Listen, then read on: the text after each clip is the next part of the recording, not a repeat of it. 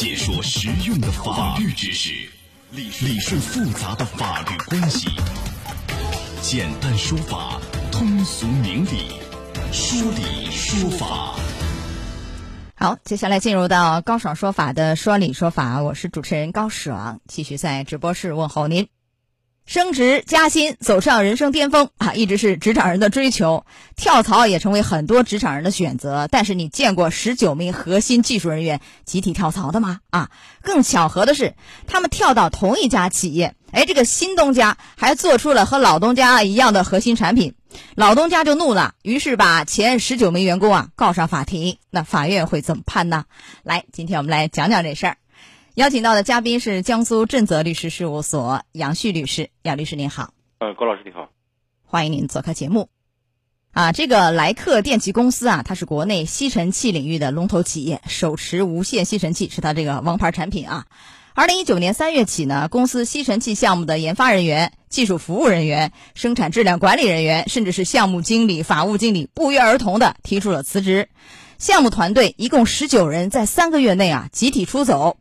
那不久以后呢，新兴的同行公司开始在各大电商平台销售与这个莱克公司产品高度相似的无线吸尘器，而这个时候，这个莱克公司才发现啊，虽然十九名离职员工在离职时啊签署了保密协议，遵守竞业限制承诺，但是在离职以后都进入这家新兴企业。那么这个莱克公司认为呢，自己在这个技术人才的培养上花了大量的成本。仅在二零一八年就投入了二点四五亿元的研发成本啊，分摊到公司全部研发团队人员啊，每一个技术人员这每一年投入的研发费就超过四十万，公司损失呢显而易见。而跳槽员工就是你进入那家新的企业，他们这段时间在网上的销售啊高达是数千万。于是呢，这莱克公司就提起仲裁。这个仲裁结果怎样，咱先不说，我先问一个问题，可能很多听众。也不太明白到底什么是竞业限制啊？你看，走的时候签了一个保密协议，也签了一个竞业限制一个承诺。什么是竞业限制？你先给解释一下。呃，主要竞业限制的话，就是说原来有个公司，你到然后准备离职之后，你到了新的公司啊，是经营范围啊，还有包括这个这个经营的项目啊，都是比较类同的，呃，完全是一种竞争关系的企业。那怎样呢？呃，这个时候就如果到新呃新的单位去的话，有可能因为有这种条款的话，呃，就叫同业禁同业禁止，呃，就不允许到新的这个单位去。也就是说，你签了这个竞业限制协议以后，你比如说呃离开老东家，你不能够到一个新的东家，这个新东家和老东家从事的这个行业呀、技术啊是一样的，是吧？类似有呃同业竞争的问题，这叫竞业限制。那你一般限制我多长时间呢？这个？啊，关限制还有说法没有？要不要？你为什么单方面限制我？没有补偿吗？啊，怎么说？签这个协议？呃，首先要讲一下这个竞业禁止啊，法律规定一般是不超过两年，呃，具体以双方合同约定为准，一般不超过两年。然后第二个，这个竞业禁止期间是单位应当支付这个补偿的。那补偿是怎么一个补法呀？呃，一般来说就是员工上一年度平均工资的百分之三十。上一年度对啊，平均工资、平均工资、平均月工资还是平均年工资？平呃年工资，年工资然后打到每个月以后除以十二，那还是月工资。上一年度平均月工资的百分之三十，这是底线，不能少于这个啊。然后是每个月给还是什么一次性给？每个月给？嗯，一次性给。约定一般的话是一个月给，按月给。按月给，最高不超过两年的，是这样吧？对对。那如果我我这个员工好，你像这个 十九个员工，协议也签了，承诺也承诺了，完了以后，如果我就去了新的这个同行、新单位，要承担违约责任吗？如果签了这样一个竞业限制？嗯，这个应当要承担违约责任。那这个违约责任就看双方约定，是吧？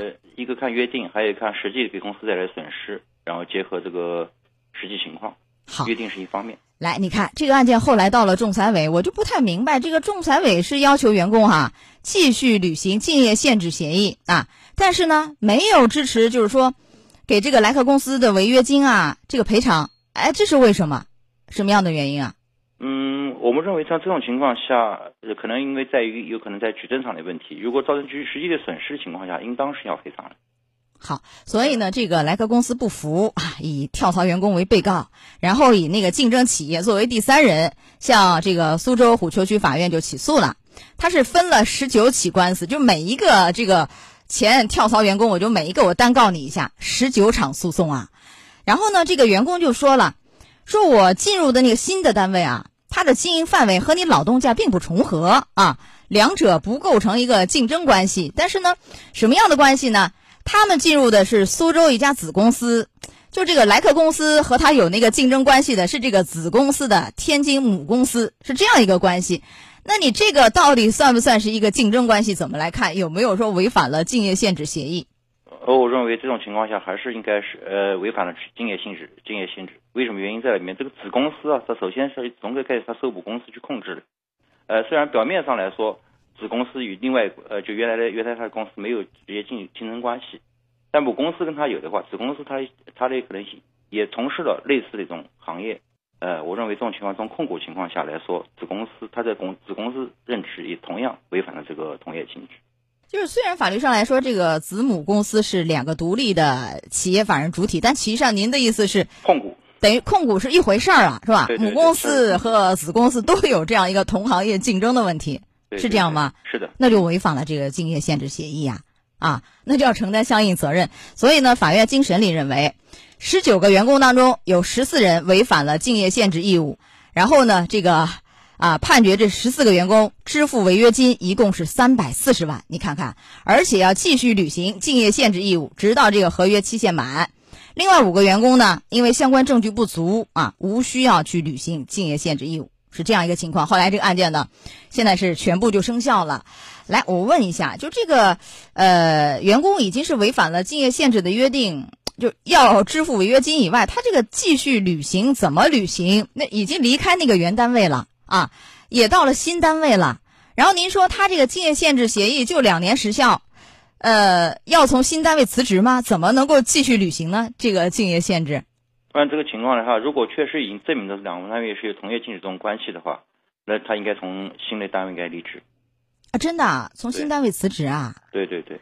那如果他不辞职呢？有没有惩处措施啊？法院会强制执行吗？嗯，如果判决书是这么确定的话，法院当然应该有相相关的一个强制力。是可以强制执行的，是吧？除了赔偿十四个人是赔偿三百四十万也够多的，还要从新单位辞职啊？那你这个辞职的话，从新单位的经济补偿金也没有，不是吗？呃，也没有。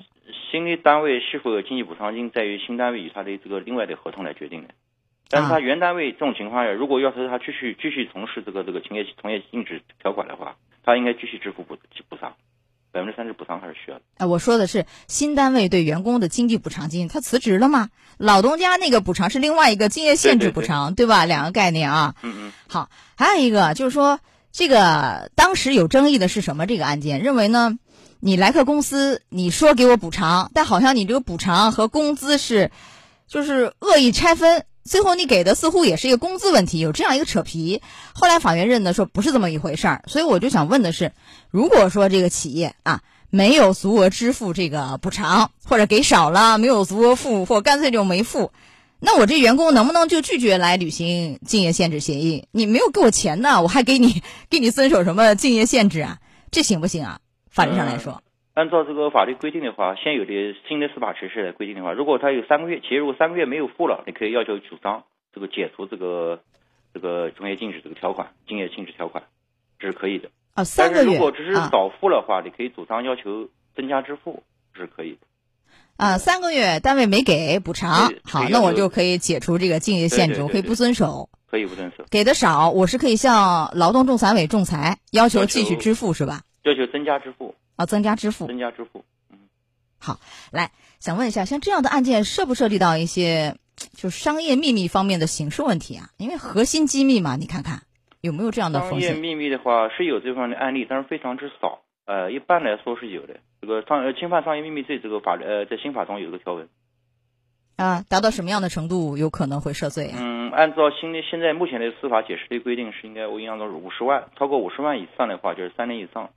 给公司造成损失啊，或得到收益百分之五十万，就是三年以上、三年以下这个有期徒刑。嗯，呃，如果特别严重的话是三年以上七年以下。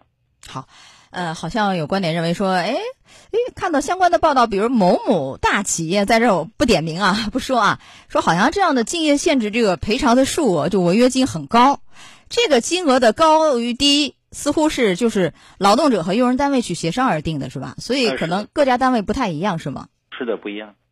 有没有相应的一些提醒这样的案件？呃，这种情况下，我就是像这个，无论是企业还是劳动劳动者来说，既然要签订了这种竞业禁止这种条款，也要严格去遵守这个契约精神。呃，如果确实是有一方违反的话，也可能要付出相应的法律的责任。嗯，这个责任还不低啊，严重的是刑事问题，轻的你看像这个案件，至少也要赔偿违约金，而且还要丢掉你新找的那个饭碗，是吧？你这白忙活一趟，不是吗？好，来到这儿结束我们的说理说法，也非常感谢杨旭律师。好，杨律师，稍后继续连线您，稍后见。高爽说法节目收听时间：首播 FM 九十三点七，江苏新闻广播十五点十分到十六点；复播 AM 七零二，江苏新闻综合广播二十二点三十到二十三点。